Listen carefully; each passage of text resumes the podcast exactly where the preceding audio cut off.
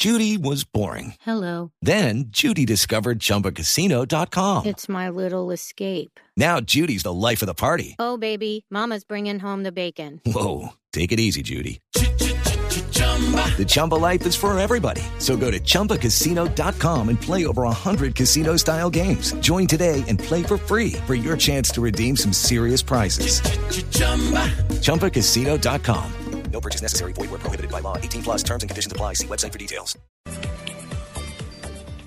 Bueno, Juan Pablo, Juan Pablo con el pie derecho. Con el pie derecho, eh, María Clara, y lo que le esperan a 12 millones de indocumentados aquí en Estados Unidos. Ya esta semana el Senado de mayoría demócrata aprobó una reforma migratoria integral. Pues bien, ahora la Cámara de Representantes de los Estados Unidos espera iniciar eh, las discusiones para aprobar también esa reforma que beneficiaría a estos 12 millones de documentados. Para mí es una noticia positiva que ya el Senado haya dado ese paso y que la Cámara inicie esas discusiones porque al menos en Colombia, en cada familia o en muchas familias eh, tienen un familiar que está indocumentado en los Estados Unidos. El sufrimiento de estas personas por no tener papeles, por no tener un trabajo digno, por no tener una vivienda digna, es tremendo. Yo conozco muy de cerca estas situaciones porque, por lo que, enhorabuena, me alegra mucho que ya se estén dando pasos para, para legalizar a tantas personas, a 11 millones, 12 millones de personas que están viviendo en este país, que le aportan a la economía de este país, que le aportan a la cultura de este país. Así que crucemos los dedos para que estas discusiones en la Cámara de Representantes, que es de mayoría republicana, Eso pues le lleguen a feliz término y 12 millones de personas puedan acceder a sus documentos. Eso le quería preguntar, Juan Pablo, porque pues obviamente si acaba de pasar por el Senado, le quería decir cuál de los dos es más difícil, el Senado y la Cámara, para que uno pueda de pronto pensar en una proyección de lo que podría pasar. Es más difícil, María Clara, la Cámara, porque el Senado es mayoría demócrata y Ah. los demócratas están a favor de una reforma migratoria. Entonces ya pasó en el Senado, eso se veía venir.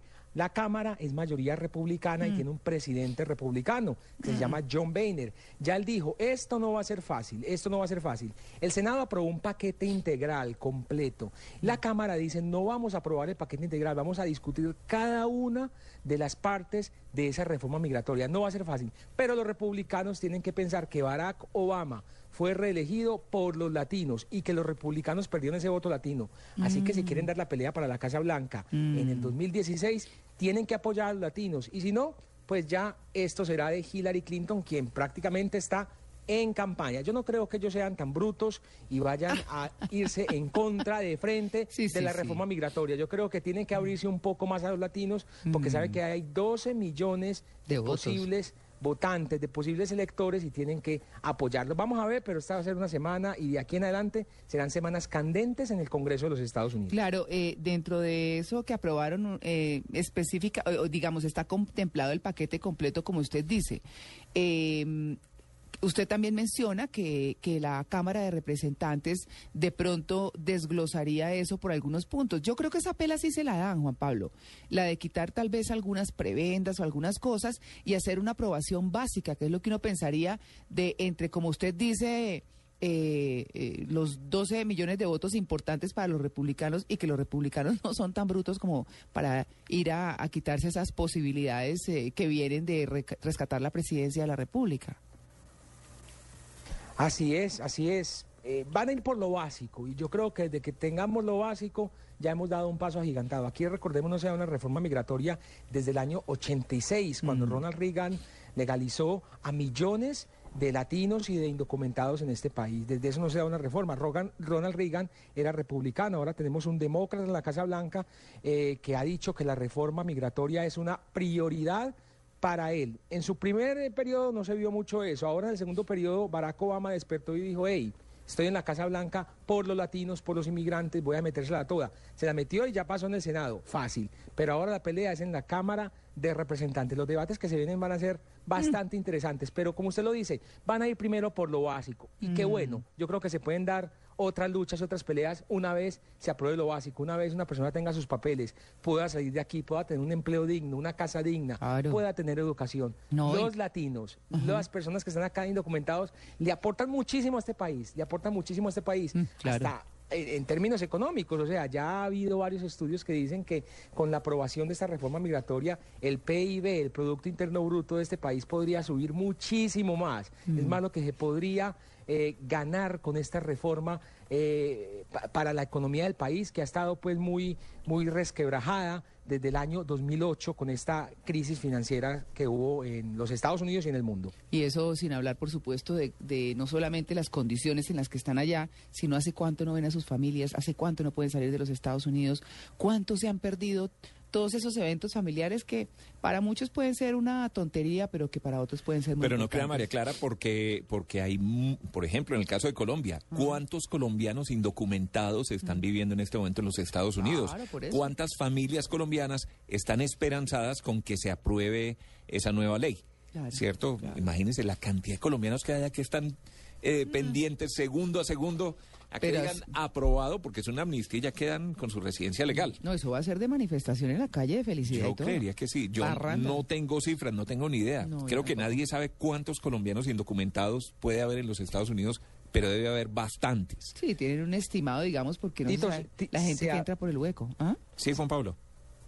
Sí, se, se, se habla de 200 mil más o menos, o sea, imagínense. Colombianos 200.000 indocumentados. Que estarían colombianos y mexicanos y hay millones, pero colombianos se habla, porque no hay cifras exactas, se habla más o menos de 200 mil. Que pueden, pueden ser eh, Más. 100 mil familias. No, pero Por lo menos. Claro. ¿Cierto? Por lo menos 100 mil o 150 mil familias colombianas Mm. que les convendría que se aprobara esta ley. No, además porque son personas explotadas. Bueno, eso es una problemática eh, Sí. brutalmente profunda. Hay gente que vive escondida y que no puede salir, como decía No, ahora María Clara, no puede salir, cosa. no puede venir aquí a ver su familia. Claro, ¿cierto? claro, Sí. que han muerto sus familiares y que no han podido Bueno, estar pero, acá. pero Señor. no me le pongan voz de tristeza a la noticia No, positiva, porque es muy no, buena, es muy buena. positiva y de pie derecho de hoy. Sí, eso al está muy bien. contrario, al contrario, es Sí. alegrarse uno por esa situación. Claro que sí. Bueno, muy bien, empezamos con el pie derecho y con esta noticia para los inmigrantes en los Estados Unidos. Amalia, ¿qué tiene? Bueno, yo tengo una muy buena noticia para todo el país, especialmente para Medellín, pero es que se van a recibir más de 5 mil millones de pesos para invertir en proyectos culturales, gracias a tres proyectos de ley que digamos que le han cambiado un poco el panorama a toda la cultura en Colombia. Según la ministra de Cultura, hay una nueva legislación que ha fomentado muchísimo eh, pues el tema de la cultura del cine, de los espectáculos, la nueva ley de cine, eh, y hay muchas cosas que han favorecido este tema, el concierto de Madonna en Medellín, diferentes eventos que han sido grandes y gracias a esta normatividad, pues hasta ahora se van a poder recibir 5 mil millones de pesos para invertir proyectos culturales en Medellín, pero en el resto del país se piensa que según cada ciudad se puede recibir alrededor de lo mismo, aunque la capital recibiría un poco más, cosa que me parece también bastante positiva. Siempre será bueno que se invierta en cultura y pues me gustó bastante la noticia, sobre todo porque mm, es una amplia entrevista que le hacen la ministra de Cultura, Mariana Garcés, explicando cada una de estas leyes y el cambio que ha tenido el país con estas leyes del, del cine, de los espectáculos, que han permitido no solamente que nos abramos eh, inter- internacionalmente a que vengan muchos artistas, sino que también Medellín y el país entero sea conocido como un lugar donde sí hay cultura y hay eventos culturales. Eh, a propósito, no he oído en qué va el tema de Beyoncé. No sé si se acuerdan que estaban mirando la posibilidad de que Ferran Martínez llevara a Beyoncé a, A Medellín. a- a Medellín. Ya se anunciaron algunos conciertos, algunas fechas para conciertos en Latinoamérica. No vi a Medellín ahí incluido, pero no quiere decir que no tengamos la oportunidad. Esperamos que sí, pero no, no hemos vuelto a oír noticias al respecto. Pero bueno, no, la buena noticia mía, esto es de la casa, pero...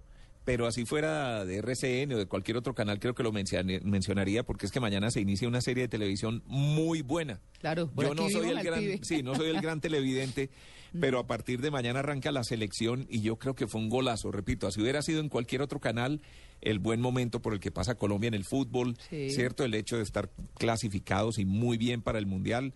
Eh, Es coyuntural. es- cae en el momento preciso, creo Perfecto, yo. claro. Cierto, estoy viendo las caracterizaciones, ya tuvimos la oportunidad de verlos aquí en el canal Caracol, Claro. a, a los actores y a los jugadores.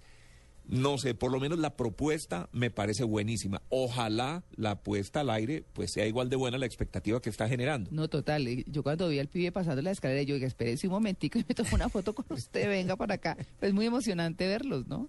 Es recordar, eh, bueno, es recordar muy buenos momentos y también momentos un poquito difíciles que muy seguramente serán abordados en, en ese especial, ¿verdad, Tito?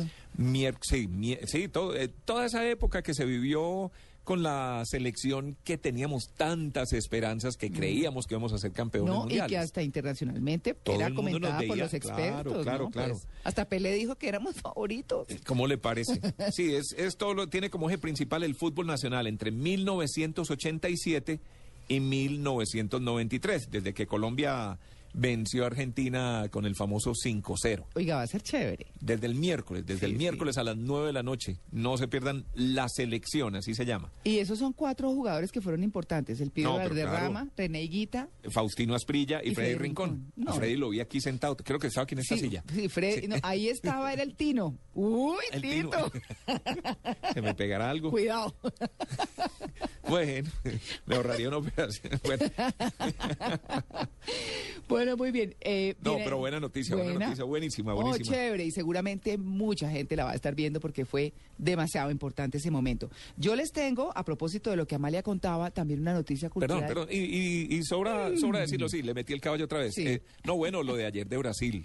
¿Cierto? Como Sí. siempre admito que no soy el, el- el experto en fútbol, pero, pero bien lo de Brasil, es que 3-0 a España. Sí, esa y es la sobre parte todo, dulce. Y sobre todo esa, esa duda, no, me pone feliz. Por eso estoy feliz. No, claro, claro, pero tiene su ganó a la- España. Entonces, para, como dice Juan Pablo, no, pero es que esto es positivo, no sé qué, la parte agri, porque es agridulce, la parte Sí. agri la comentamos ahorita en la vuelta al mundo, Ah, pero chévere bueno. que haya ganado Brasil. Sí, no, y Oye, sobre votaron todo- a Piqué. Sobre, eh, sí, además. Shakira lloró. No, importantísimo. Eh, no, que le iba a decir que sobre todo Brasil, cierto que claro, como no está en las eliminatorias porque ya está clasificado, Mm. entonces siempre esa duda de, bueno, no se ha enfrentado contra grandes rivales, no lo hemos visto jugar en eliminatorias, ¿Cómo no se está? sabe cómo va, Era una pero selección pasó criticada. derecho y arrasando además, ¿no? Tito, una selección criticada sobre las cual los, la cual los brasileños tenían muchas dudas. Y uno pensaría, que es lo que vamos a comentar ahora en Vuelta al Mundo, seguramente con Juan Pablo, es que esto le ayuda aliviar un poco la carga tan dura que está enfrentando Dilma Rousseff con todas las protestas en todo el país. Ah, pensé Pero que era que sí. usted era hincha de España. No, no, bueno, tengo nada contra los españoles, pero es que nosotros somos brasileros, somos latinoamericanos. Ahí sí, qué pena. No, no, no. No, pero bueno, nada, pues eh, buenísimo que haya ganado Brasil. Y yo les tengo, como les decía, una noticia muy positiva en términos literarios. Y es que, eh, no sé si ustedes recuerdan, pero hace unos meses entrevistamos acá a un colega nuestro que ahora es escritor y es miembro de, de una academia de historia muy importante que escribió el libro Balboa y el Mar del Sur, es Gilberto Castillo. ¿Se acuerdan la historia de la India Catalina? Que no Claro. era pues el ícono así maravilloso que todo el mundo quiere ver y la estatua que está en Cartagena, ni pues, sino hablaba de una mujer con la debilidad por el poder y el dinero y, y que le dio la espalda o les dio la espalda a los indígenas. Como ha habido en muchos países de Latinoamérica. Sí, señor. Pasando por la Malinche. Pues bueno, mire, esa historia ha sido tan positiva que eh, Ediciones Aurora, que fue eh, la editorial que publicó el libro, llamó, empezó a llamar a distintos países en Costa Rica a ver quién quería los derechos para vender y demás. Pues ha tenido una acogida tan grande que la Universidad Nacional de Costa Rica, a través de su editorial, compró los derechos del libro.